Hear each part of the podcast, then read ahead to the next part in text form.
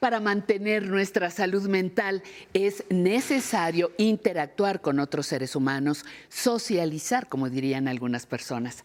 Esa actividad mantendrá nuestro cerebro activo y nos permitirá contactarnos con personas afines. El aislamiento daña nuestra vejez, no lo olvide.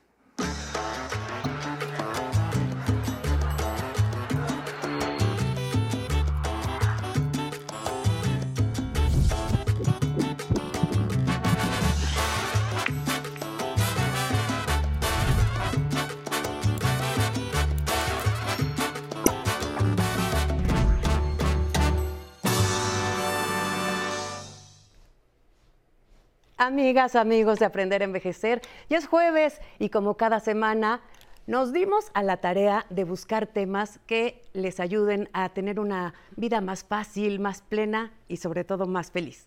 Por eso hoy vamos a estar explorando el trabajo artístico, artesanal del pueblo de México, que toma los materiales de cada zona para elaborar objetos utilitarios y decorativos que pues, se utilizan en la vida cotidiana desde hace muchas, muchas generaciones el trabajo, las festividades, que siguen siendo testigos vivos de las tradiciones de nuestro país. Todo esto, toda esta riqueza es la que el Museo de Arte Popular resguarda, comparte y protege a través de su colección, de sus cursos, charlas, muestras temporales y convocatorias, en torno a toda esta riqueza que representa el trabajo de las y los artesanos, que generación tras generación heredan su conocimiento y su oficio como forma de vida. Es por eso que los adultos mayores en estas comunidades artesanales juegan un papel vital y muy relevante como transmisores de saberes y técnicas. Vamos a ver esta cápsula que nuestro equipo de producción preparó y regresamos a iniciar nuestra charla.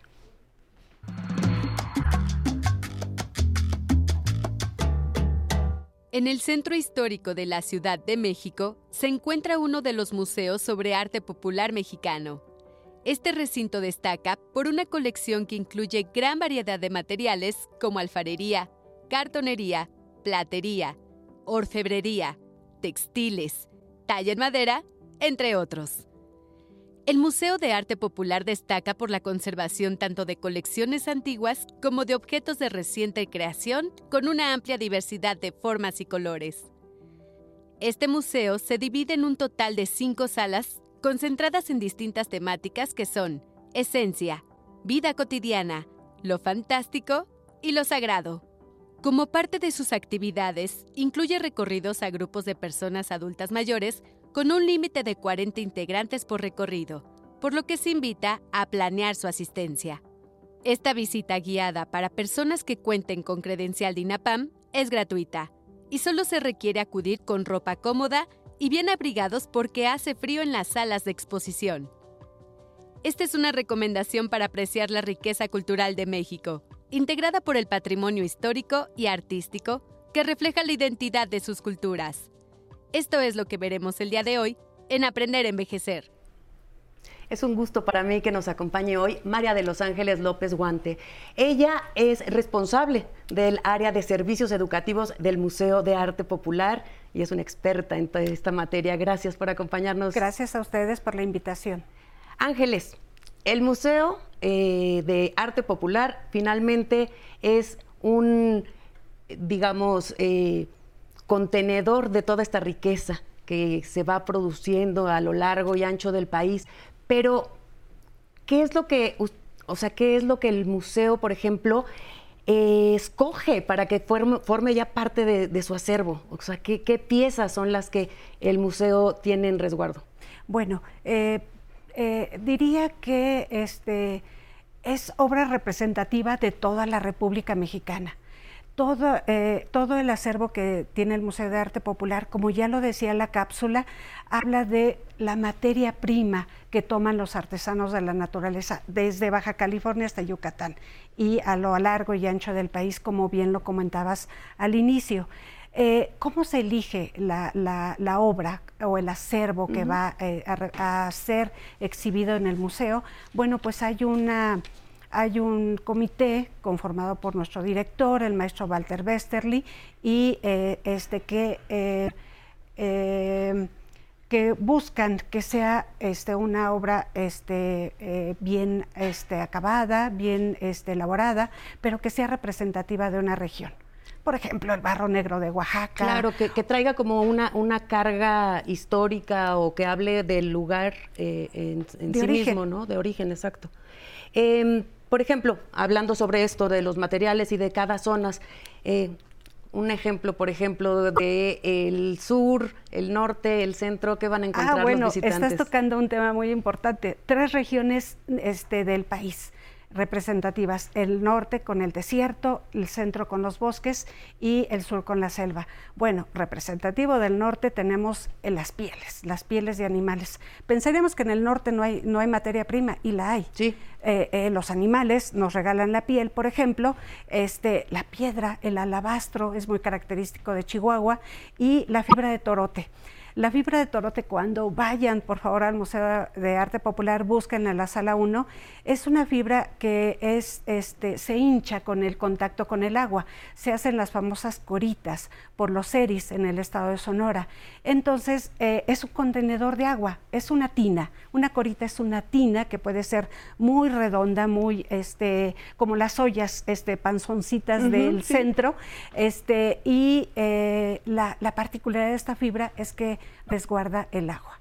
Eh, semillas, eh, cualquier otro alimento. Sí, eso, es muy bonito porque aparte habla de eh, también el ecosistema, ¿no? De, cada lugar, porque pues cada quien trabaja con lo que está en su entorno.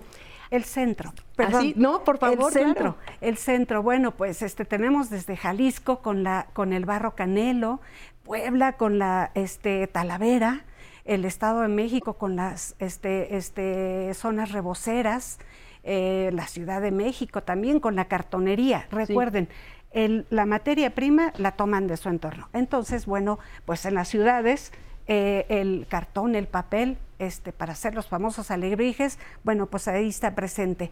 Y el sureste, bueno, pues qué decir de, los laqueados de Olinalá Guerrero, del barro negro de Oaxaca, de este eh, Yucatán con este con, con piezas de, de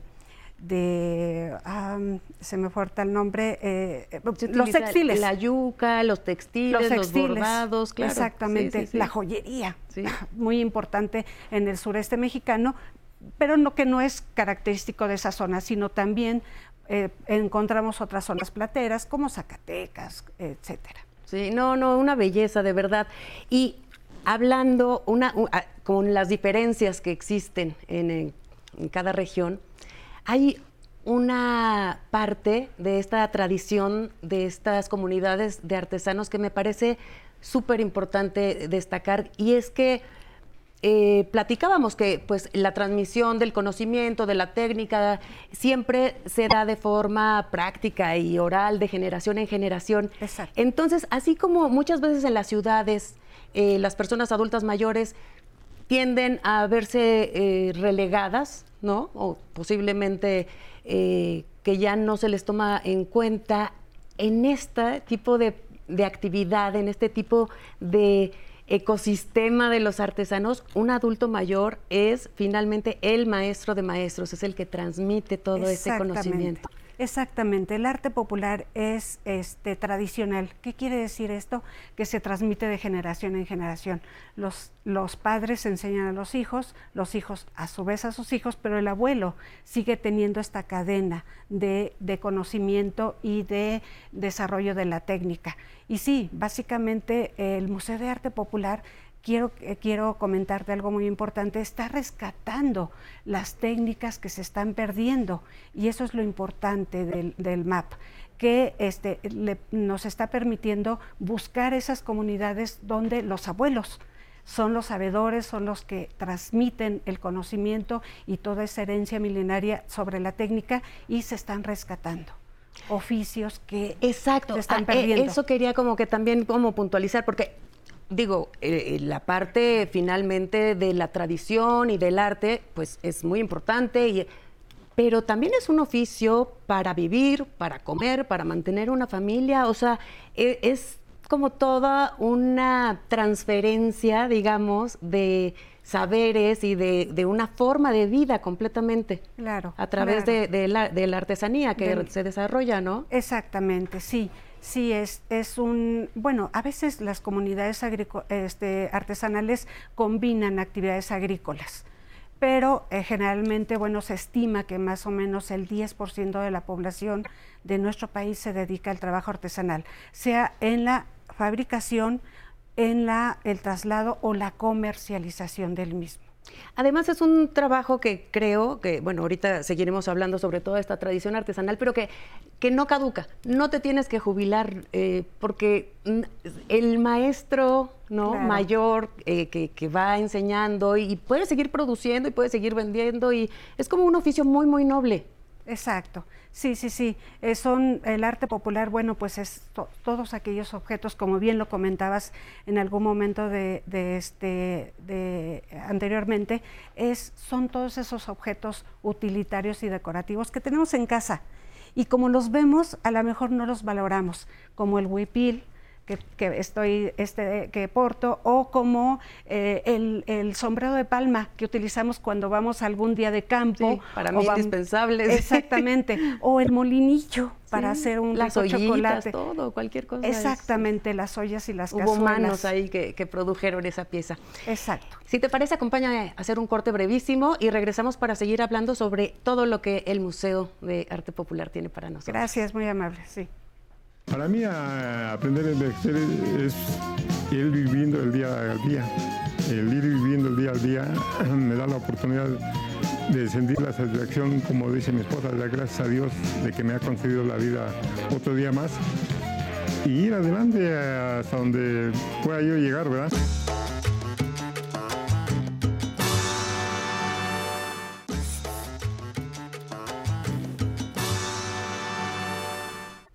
Pues seguimos aquí en nuestra charla con María de los Ángeles López Huante, responsable del área de servicios educativos del Museo de Arte Popular.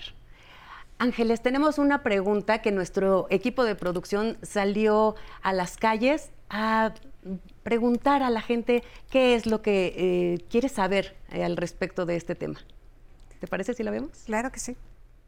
Buenos días, mi nombre es Alejandro Jaime, tengo 63 años, y pues más que nada quisiera saber si para entrar a algún museo por medio de mi credencial de INAPAN o directamente habrá algún descuento o algunas promociones gratuitas o qué debo hacer. Ángeles. Oh, es una muy buena pregunta. Bueno, el Museo de Arte Popular tiene un costo de entrada de 60 pesos de martes a sábado. Eh, los horarios de atención es también los domingos, que es totalmente gratuito, pero de martes a sábado están exentos de pago menores de edad, estudiantes, profesores, personas con discapacidad y personas de la tercera edad. Así es que cualquier día que quieran asistir, son bienvenidos y la entrada es gratuita para ellos. Claro, sí, más bien creo que es una minoría la, que tiene que, pagar porque realmente está como muy, muy protegido para todas estas personas. Qué bueno, qué bueno para que lo visiten muchísimo, porque por ejemplo, ahorita se nos viene ya la inauguración de una tradicional eh, exposición que cada año convoca el, museo. Platícanos, por Exactamente, sí. Ya están montados los papalotes por si ah, quieren ir es una este, ya, al museo. Exposición. Tenemos 25 papalotes en, en, este, en exposición y se apertura eh, la exhibición el sábado 22.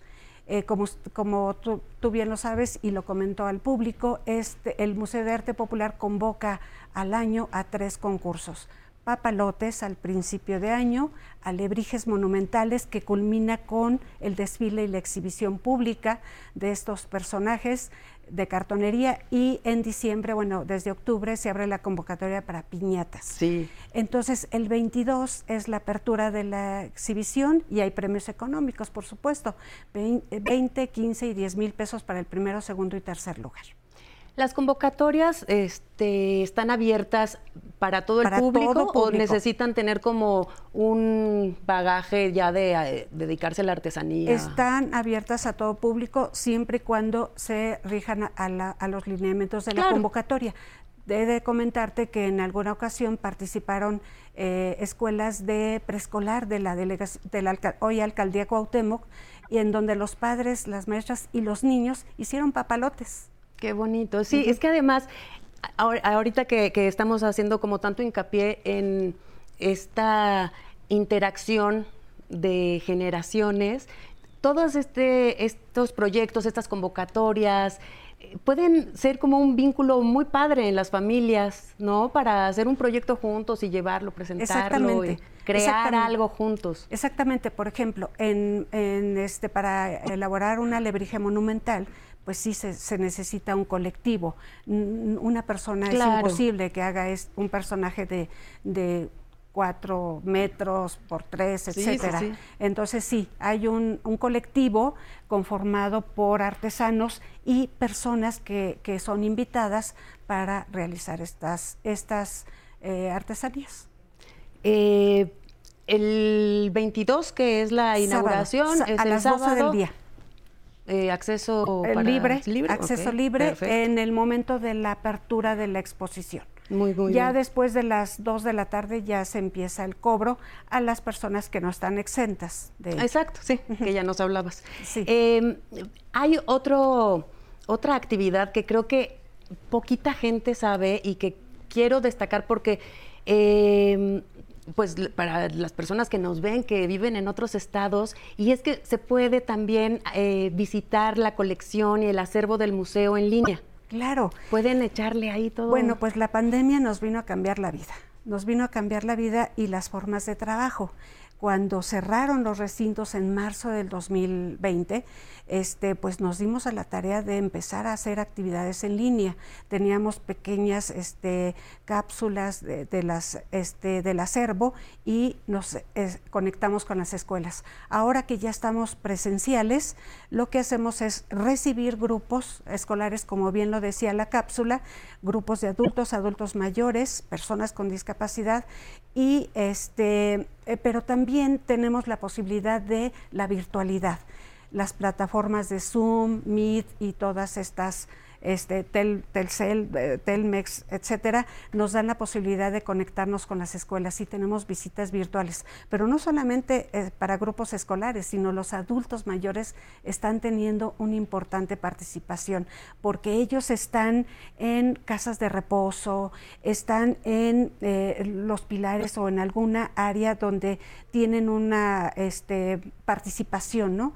Como adultos mayores, un grupo de adultos. Entonces, ellos también están teniendo, siendo beneficiados de esta virtualidad y bueno, pues los recorridos los hacemos más o menos de una hora, hora y media y usamos la plataforma de eh, las plataformas que te comento y bueno, pues hacemos una visita por una o dos salas del museo tanto para las visitas virtuales como para eh, los recorridos de, las visitas guiadas, ¿cómo se agendan? Ah, muy bien. Eh, cómo, ¿Cómo podrían ellos, hay que como juntar un grupito de amigos o cómo están trabajando esto? Sí, bueno, eh, eh, así vaya una pareja, nosotros los recibimos. Vaya una persona, a veces algún este, extranjero se hace, eh, llega al museo y dice, yo quiero tener un recorrido, y si estamos claro. sin este en el área estamos este, disponibles inmediatamente bajamos. Así sea una persona es para nosotros un deber atenderlos.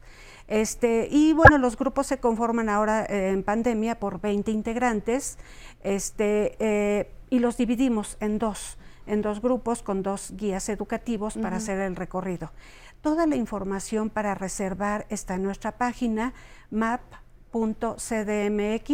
.gov.mx, pero también lo pueden hacer en el teléfono 55 55 10 2201 extensión 129, que es el área de servicios educativos del MAP.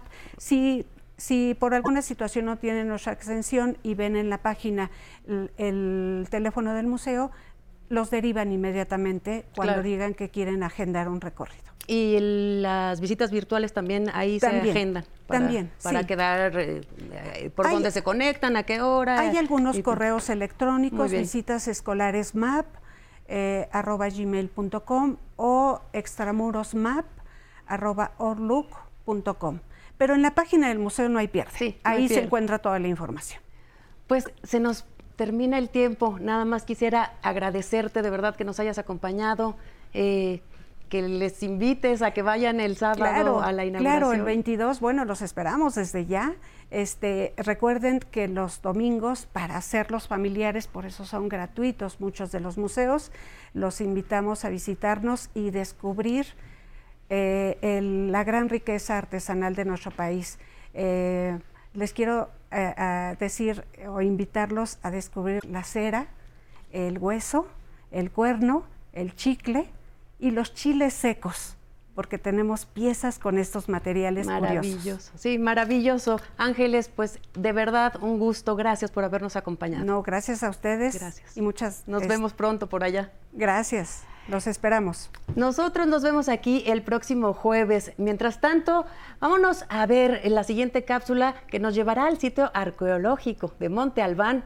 Y bueno, ya saben, cuídense por favor toda esta semana. Tenemos una cita aquí.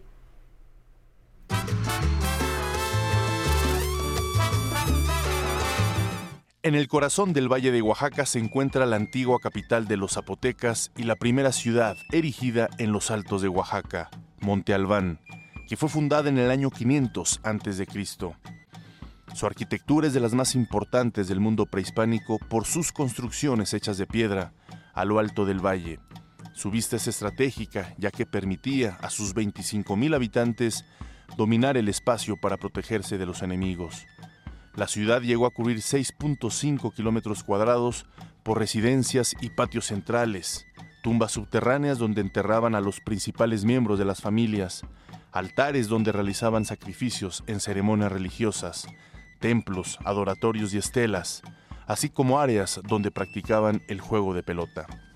La ciudad se desarrolló durante 1300 años y hasta la actualidad ha sido venerada como lugar de los ancestros. Una de sus principales tumbas es considerada como uno de los hallazgos arqueológicos más importantes de México. Fue construida y utilizada durante el periodo clásico.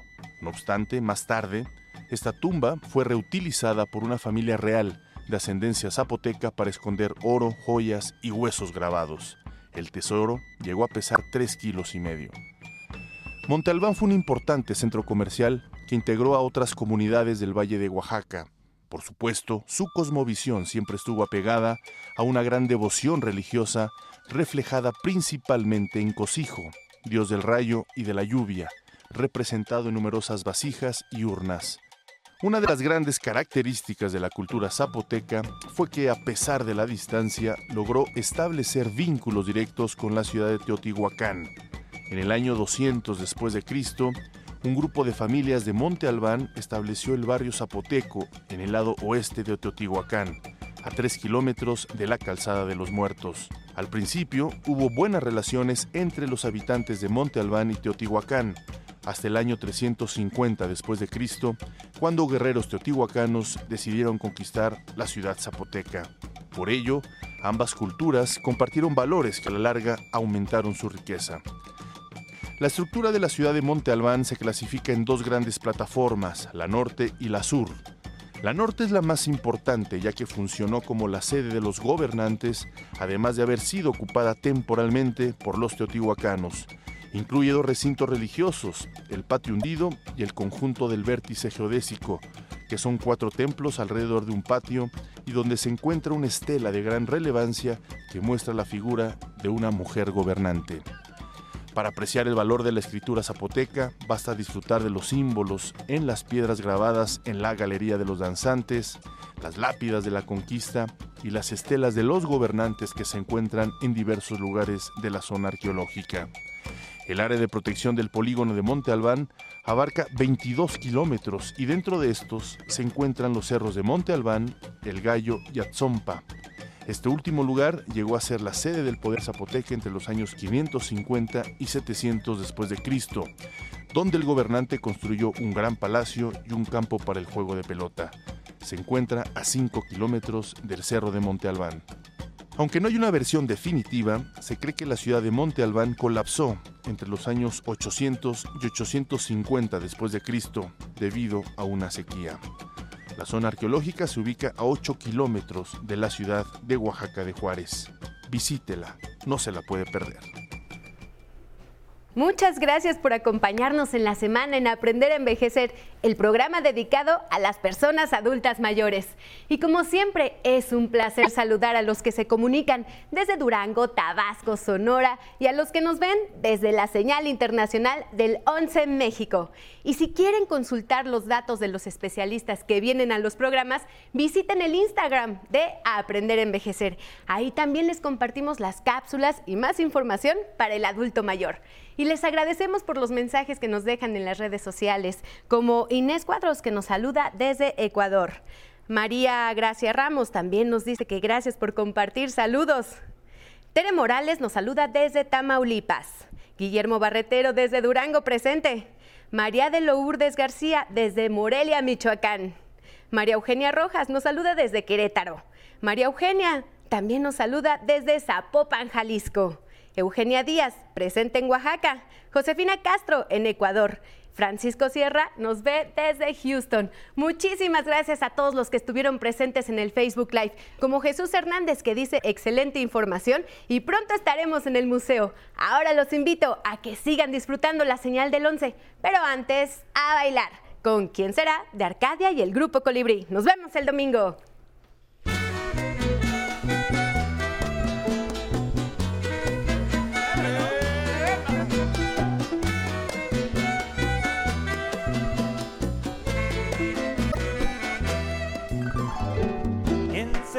Que me quiere a mí.